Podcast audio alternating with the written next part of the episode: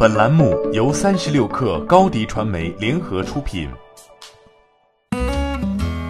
本文来自腾讯科技。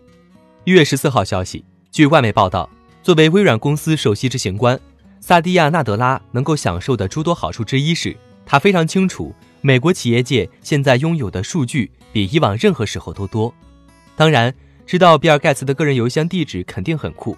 但是，访问空前数量的数据，并从中获得丰富的洞见，同样也非常酷。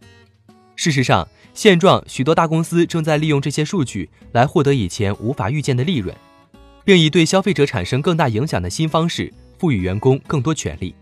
当然，其他无数公司依然未能从这些数据中获益，这要么是因为他们缺乏相关意愿，要么是因为缺乏利用科技力量的财力，也或者他们有钱。但却把钱花在了错误的地方，没有产生足够高的价值。这种情况十分常见，在零售行业也是如此。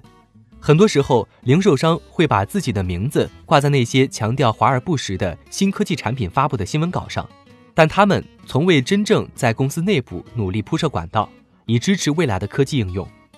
此外，众所周知，零售业的高管通常喜欢固守着老套的做事方式，因为在十年前。在当今这个大规模计算能力的世界诞生之前，他们的工作可能还算不错。不过，在当今这个时代，这种心态已不再为企业所接受。作为零售商，微软对这种情况并不陌生。微软将自己的门店部分作为面向消费者的平台，另一部分作为学习实验室。而在纳德拉看来，那些明确拥抱技术及其诸多优势的企业，将成为未来十年零售业的赢家。纳德拉尤其认为。零售商必须更好地利用他们收集到的消费者数据，而不是在谷歌和 Facebook 等网站上投入大量资金做搜索广告，而且还不能保证效果。随着零售领域消费群体的减少，这在一定程度上反映出美国人在网络购物时代的过度储蓄。但在纳德拉看来，很大一部分原因可能是零售商没有明智的在技术上投资，也没有充分利用技术进步带来的好处。纳德拉表示。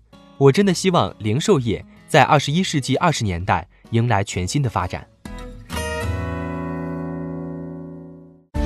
欢迎添加小小客微信 xs 三六 kr 加入克星学院，每周一封独家商业内参，终身学习社群，和大咖聊风口、谈创业，和上万客友交流学习。高迪传媒，我们制造影响力。商务合作，请关注新浪微博高迪传媒。